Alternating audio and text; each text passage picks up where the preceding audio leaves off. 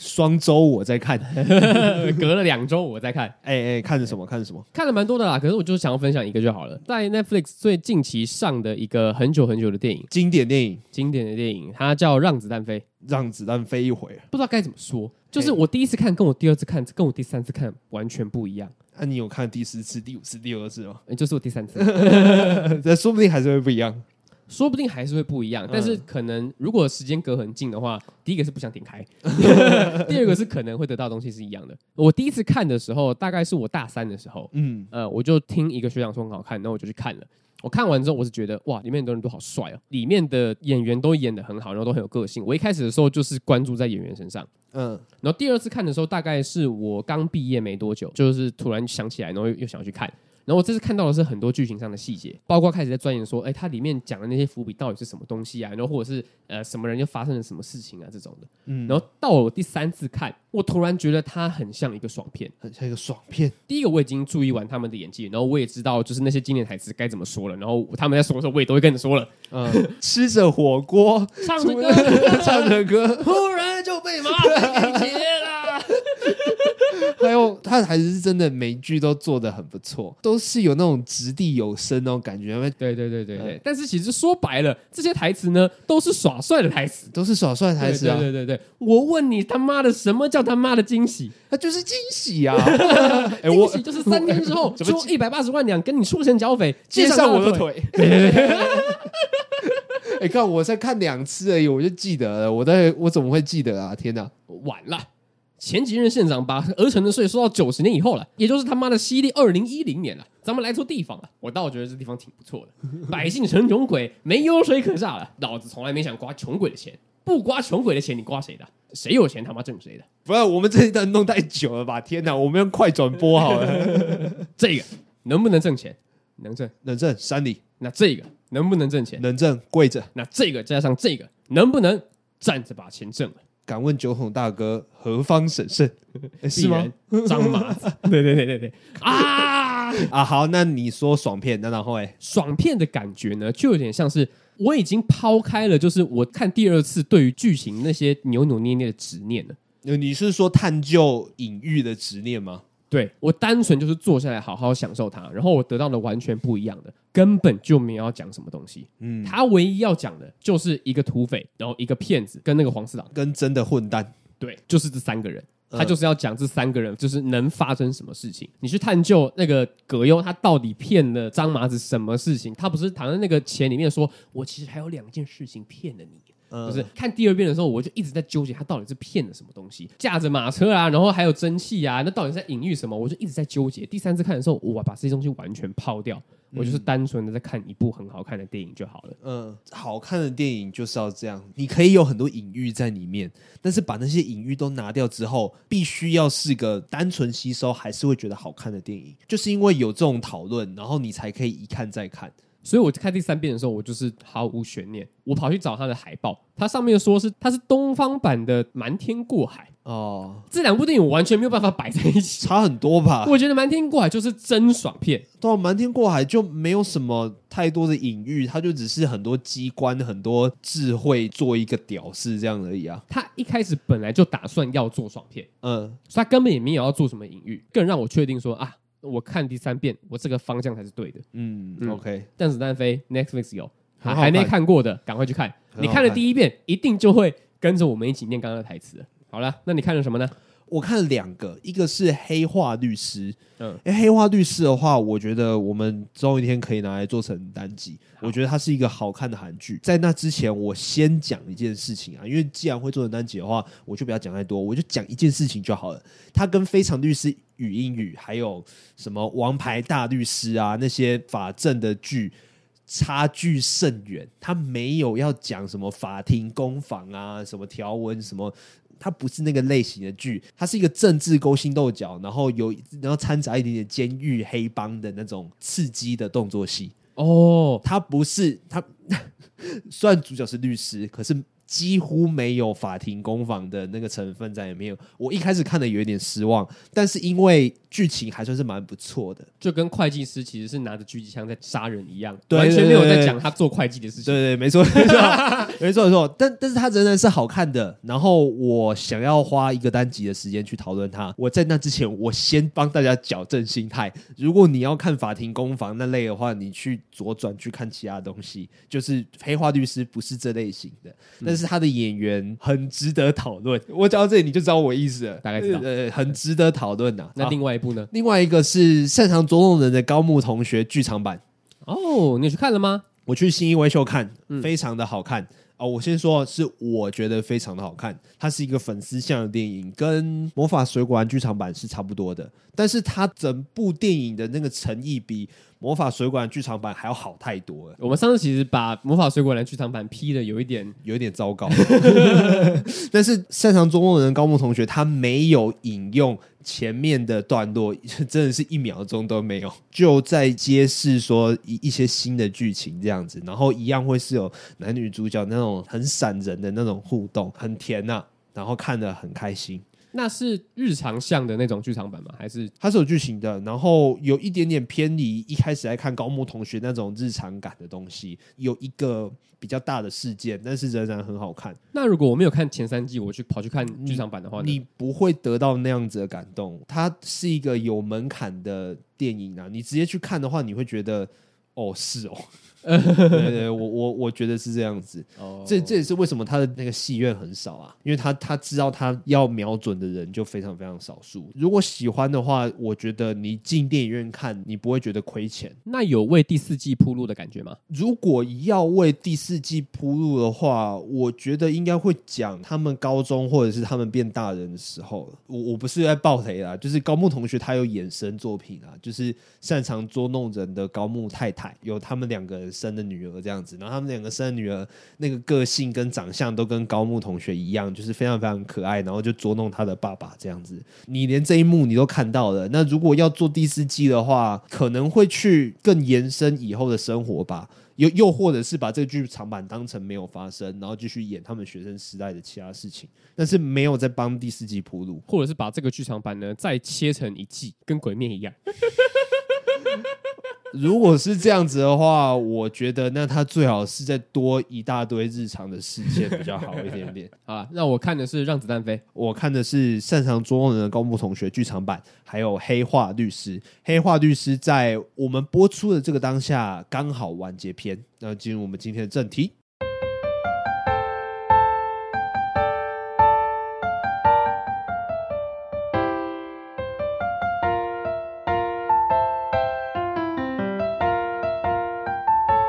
Hello，各位听众，大家好，欢迎来到山田在清，我是子瑜，我是盛奇。哦，拜这个中秋节的那个阴晴圆缺，那个月圆人团圆的那个效应啊。对，就是中秋节之后呢，我还是跟蛮多人见面的。就是中秋节的时候，我们大学同学就一起聚嘛。昨天就是九月十五号，礼拜四的时候，我的高中同学他上班上一半就是赖我，就说：“哎、欸，晚上有空吗？”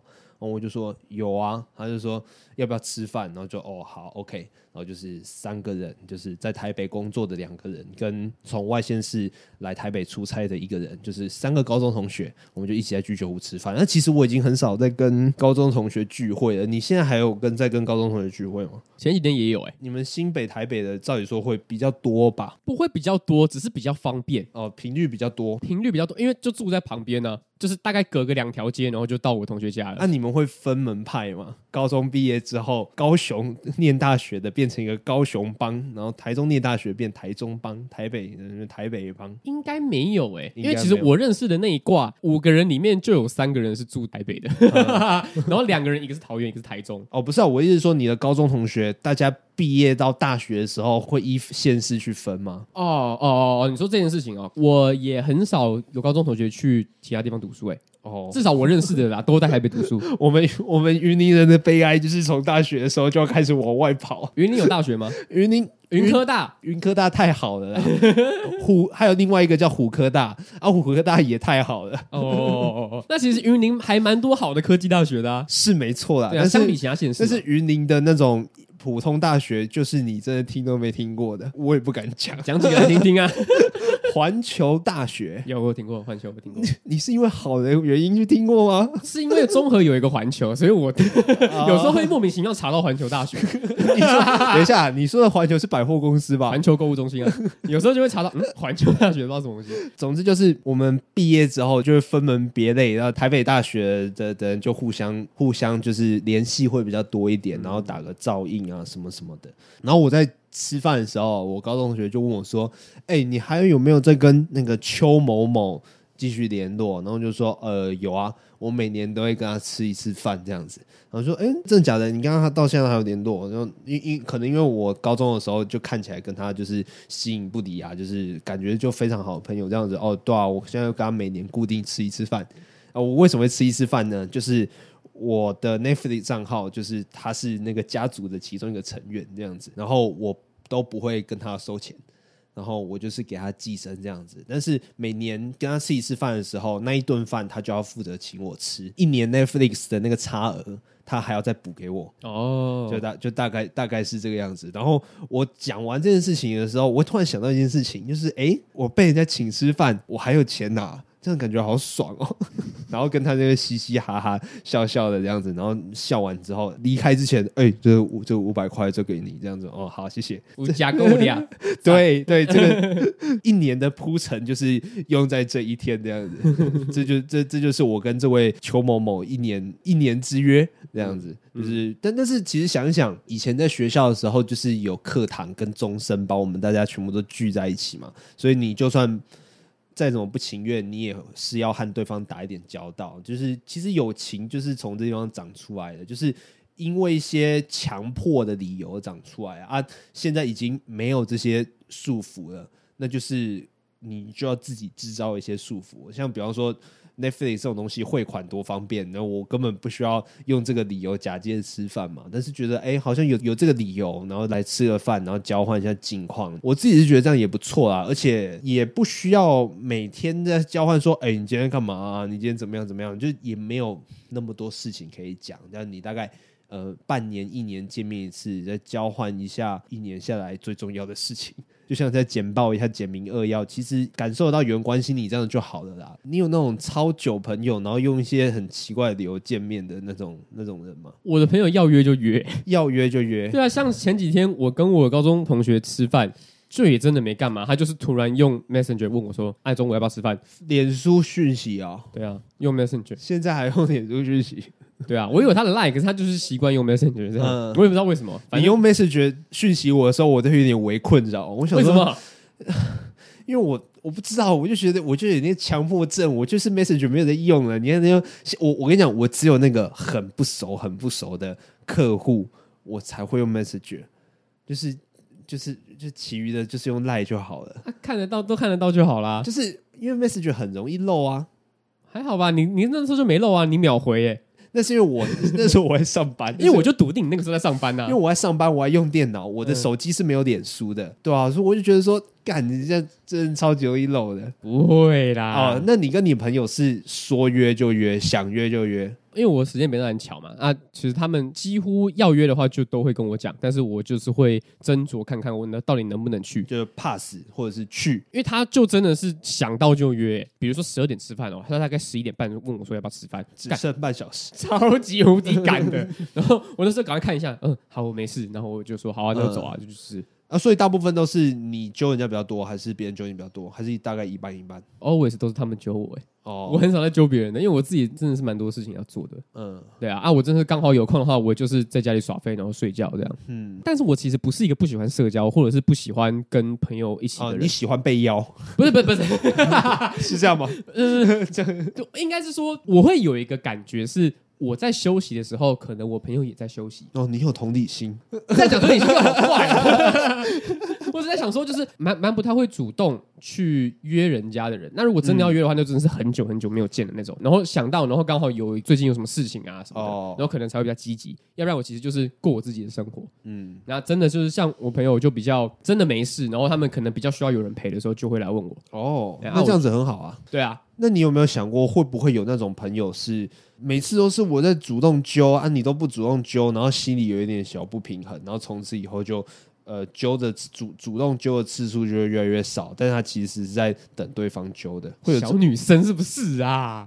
你真的认为世界上没有这种人吗？我真的觉得，那这样子的话，可能不会跟我或或者说他不会出现在你的生活当中。对对对，我觉得应该是后者，就是他完全不会跟我有任何交集啦。嗯，因为我真的就是不会主动约的那种，我先承认。哦，我懂了，说不定有。但是你根本不知道，所以那我那就是跟他渐行渐远，然后我自己也觉得说啊，好久没见了，然后就慢慢没有了这样。他听到这个单集的时候，他就说：“干黄色行明明就有，明明就我，但你就忘记我的存在，操渣男！”那真的，那真的是有点对不起啊，那就有点像是我们上次讲那个什么那个一星负评，就他留的，就很像是二十一世纪少年里面一样，是真的忘了，对，真的忘了。哎，要说好像有这个人吗？我也不知道哎、欸。然后不，就不是没有，是真的忘了，最极致的忘记，呃、根本不知道有没有，大概是这个样子啊。但是我其实跟高中朋友还是会一起打联动什么的，有什么新游戏出来啊，然后他就会来密我说，就是哎，你有没有玩啊？或者是我主动密他说，你要不要买这个啊？主动见面的话，见面就真的是就真的比较没有了。那我问一个稍微黑暗一点问题啊，因为因为这个是我们在那个居酒屋到最后比较延伸出来的呃严肃的话题，就是有没有？一拖人，呃，不管是国中、高中、大学，因为我们现在如果要开始讲严肃的话题的话，我们在在专指国中、专指高中就有点小针对，就是有没有一拖人或者是一个人是你以前跟他有一点嫌隙，渐行渐远的，就是那那个嫌隙可大，真的是可大可小，道不同不相为谋，然后就到最后就变两拖人这样子，还是有啊。就比如说大学的时候，我其实还蛮喜欢去。就是健身房运动的，然后那时候就会跟几个好朋友去，但是没有运动了之后呢，就也没有再联络了。嗯，你是说类似这样子的吗？那个嫌隙就真的是，就也没有吵架，就也没有，就也没有吵架，就真的就只是某个强迫性的束缚。呃，解除之后，比方说学期结束，这这堂课没有在修啦，或者是我的生活作息不一样了，那我也不想主动去跟他维持那个关系，这样子。哦，那这样一定有啊，一定有啊。啊大学的时候上一些什么体育课什么的，然后因为要分组嘛，所以就一定得要跟某些人有互动、有交集嘛。嗯，然后我碰到一些蛮主动的人，就是会觉得说我们现在在一组了，然后他可能是朋友了，他可能有善意啊。对，然后就觉得说，哎，那之后就是可以交换 line，然后互动一下。我就说，哦，好啊。然后可是之后也没有什么互动了，嗯、是类似这样子的吗？对啊，对啊。因为那个时候其实会是聊得起来，然后也跟他有可以是可以交流的，嗯。可是就不会想要跟他成为朋友，就是生命当中自然流失的朋友啦。嗯，我跟那个居酒屋朋友聊天的时候，我发现有一群以前很好，以前好到不行的。那但是在我的感觉算是自然流失，我们根本没有什么抓马，根本没有什么吵架，因为根本没有见面。他们在言谈之中提到我的名字，然后是用用一种有点有点笑柄，在嘲笑的那种语气在讲我，然后我就觉得说，哎，为什么要讲我？为什么要讲我？然后我的居酒屋朋友也说，对啊，为什么要讲你？就完全不知道，有一点点问号就对了啦。那感觉他们自己有小圈圈，然后有在私底下讨论你。我自己也是这样想。我自己也是这样想，但是我真的什么鸟都没有做，我什么互动，我什么互动都没有跟他们，我连现实动态都没有在 po，我也没有理由惹到他们，那他们就是讲我，还是就是因为你不用 Instagram 或是 Facebook，然后他们就说，哎、欸，你个怪人。如果真的是这样的话，那就代表他们硬要讲，然后找理由讲。嗯，对对吧？因为如果是这样的话，那我在 Instagram 上面发什么文，他们都会有意见。但是我跟他们就是没什么 没什么互动，我要怎么惹到他们？我跟他们的最后一次互动，就是真的是我们以前超好的时候，我就不由得那种惆怅感都跑出来了，你知道吗？那以前超好是多好？我不方便讲太多，要不然人家会知道我在讲国中、高中还是大学。好，反正就是超好就对了啦，就是超好，对啊，大家自己意会。那你有去问他们吗？我没有联络他们啊，我没有跟他们联络啊，我只是从居酒屋朋友那边得知，就说哈，为什么要讲我？不知道，你可以就是密一个人啊，然后说，请问是发生什么事情了吗？啊，因为是昨天发生的事情啊，因为昨、oh. 昨天发生的对话啦，所以我我没有来得及去问他们，抱歉哦。我当下想到一件事情，误会就是这样产生的。以前就算你再怎么对对方不爽，但是终身打下去，我们还是要坐到同一间教室嘛，我们还是要生活一整个学期。再怎么会忍，再怎么会冷战。但是你真的想起这个朋友有一些优点，有一些好的地方，所以你就会觉得说啊，我还是不要跟他冷战好了，我就跟他和好，因为这个人还是有一些可取之处嘛，我就跟他继续当朋友，这样子不是比较好吗？就是也让我心情比较好过，为为了让我的生活好过一点点。但现在那个强迫束缚已经不在了，我们可取代的东西实在是太多了，就觉得。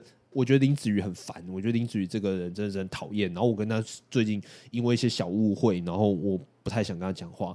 可是我无数个人可以取代林子瑜成为我好朋友，因为我现在生活的圈子已经比以前还要大超多了，所以我没有必要为了这个小误会、小嫌隙，甚至连是非对错都没有很清晰的这个东西，跟林子瑜解开误会。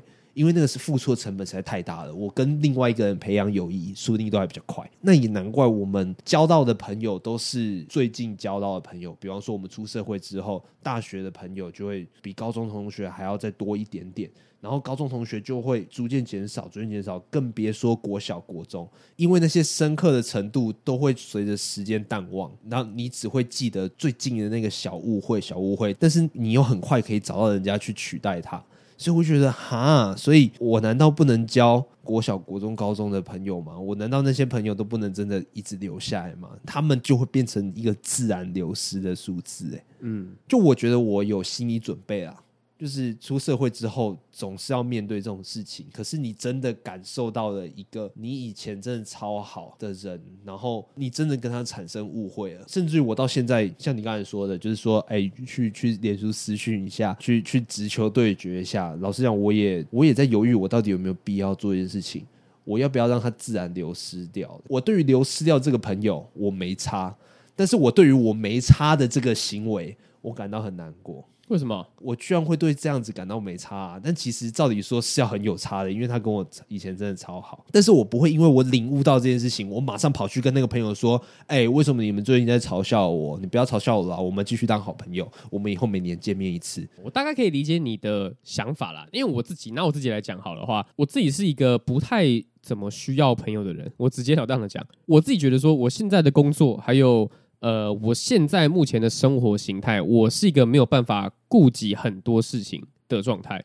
我不喜欢，我也不希望要有一个朋友或是一群朋友，然后在那边等我，然后说就是，哎、嗯欸，你怎么都不出来啊？哎、欸，你怎么都那么难约啊？哦，这是一种负担呢。就我不喜欢这个，我生活已经够忙碌了，你不要再逼我做一些我现在没有需要急迫处理的事情。就是我跟你聚会是来放松，但是你不要让这个行为变成另外一个工作。对，会让我觉得说，那要不然就是因为我真的也没差，嗯，对我真的也无所谓，所以就是你不要逼我，嗯、你不要逼我之后都不会来。你是要演 manga 是不是？你要逼我啊？靠腰啊！好，然后没有，我就只是想要讲说，生活中有太多事情要顾了啦。就是人与人交流，包括你跟客户啊，你跟客人，或者是你跟上司什么的，就全部都是你跟人与人社交的成本。为什么他，他会累啊？对啊，那为什么朋友之间相处还要变成额外的成本呢？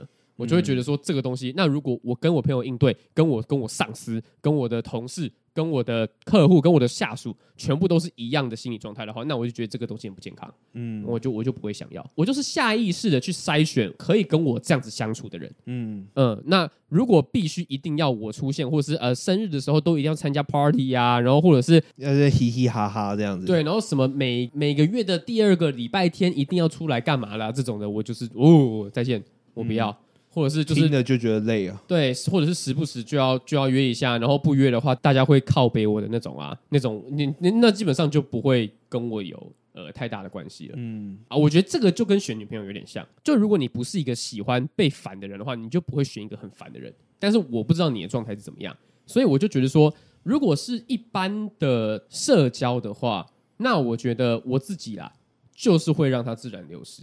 因为这个就是每个人都一定会经历的事情。就你现在不会去顾忌说，我国小跟谁真的很好啊，然后现在没有联络了啊，连联络他一下好了。嗯，不会，不会这样想。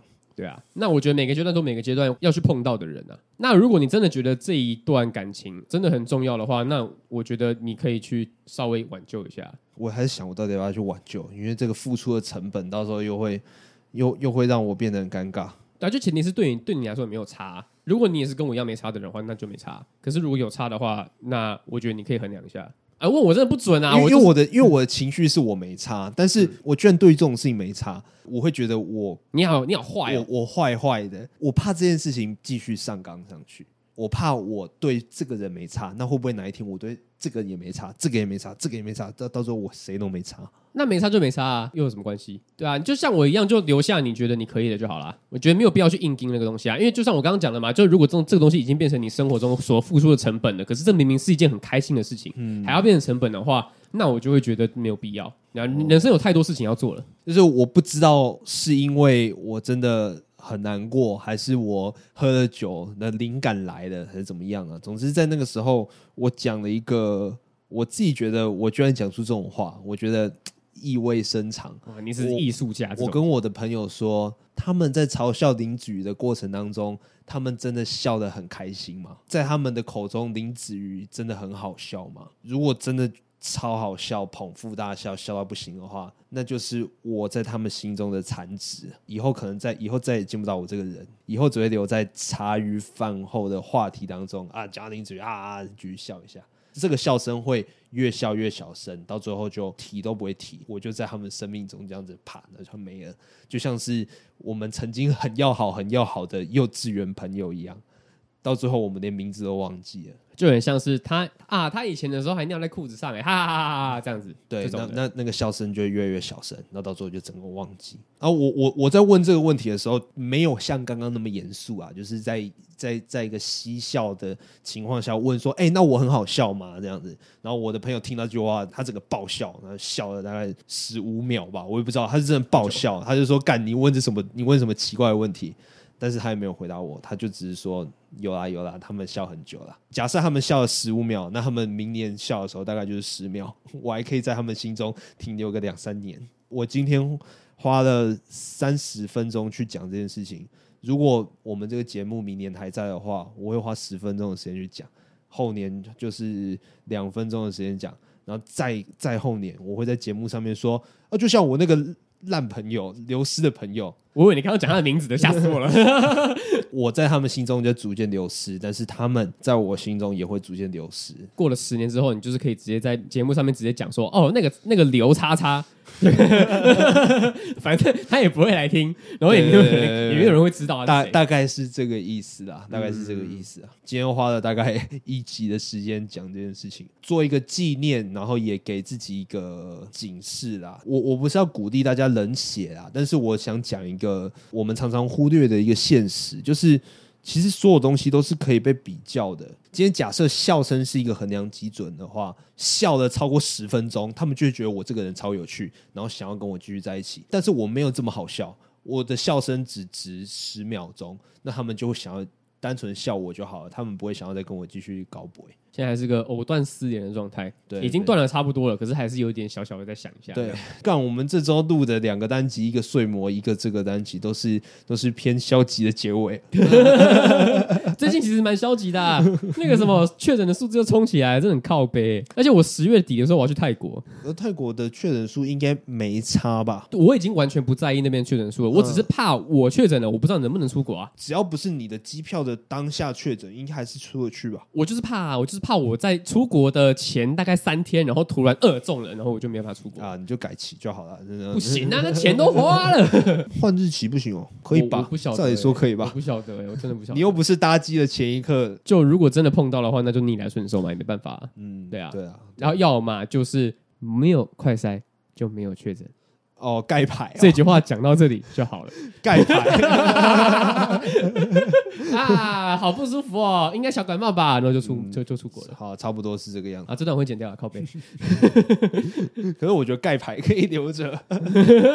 好、啊，这就是一个简单的分享了。下个礼拜就不会再谈这件事情了啊！就算我心里有疙瘩，我也不会在麦克风前面讲这件事情啊，因为没有必要。对啊。好，我们今天的节目就到这边告一个段落。然后在这个过程当中，我们再念一个留言好了。治理于温热。啊，来自一九九五年的童文成，特地登入 Apple Podcast 留言，平常都是在使用 Spotify 听啊，每周通勤回宜兰，在雪隧塞车，就是因为听你们的 Podcast，让我从此开车不再度孤，另类的救命恩人。常常在节目里面听到，觉得说啊，这个人好像就像我同学一样亲切，分享故事的时候都很有感触，懂的人就懂，哈哈。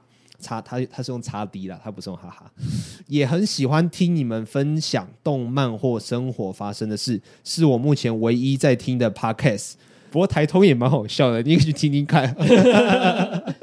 希望你们可以一直做下去，越来越红。期待《灌篮高手》电影版上映，可以做一期 Podcast，我一定准时收听，一定会做的。有生之年系列从小屁孩到变叔叔了，希望是全国大赛。看到你说了，你我们是同个年纪的人，就一定对很多事情都有类似的感触啦。那希望说我们节目呢，我们的做出来的东西啊，你也会一直喜欢下去啦。我我老实讲，我看到这个留言，我还蛮我还蛮开心的。我来回来回读三遍，就像小时候在看那个漫画书一样，就是希望可以再多看到一点东西，这样子，很大的鼓励啊。啊，对对对，没错没错，好啦，那，用一个稍微正面的东西来作为结尾啊，希望呢不止至于温热哈，呃，其他听众也呃持续收听我们节目，我们以后呢会继续拓展什么日剧啊、韩剧、美剧，我们都会持续的去接触。好，我是子瑜，我是陈奇，好，拜拜，拜拜。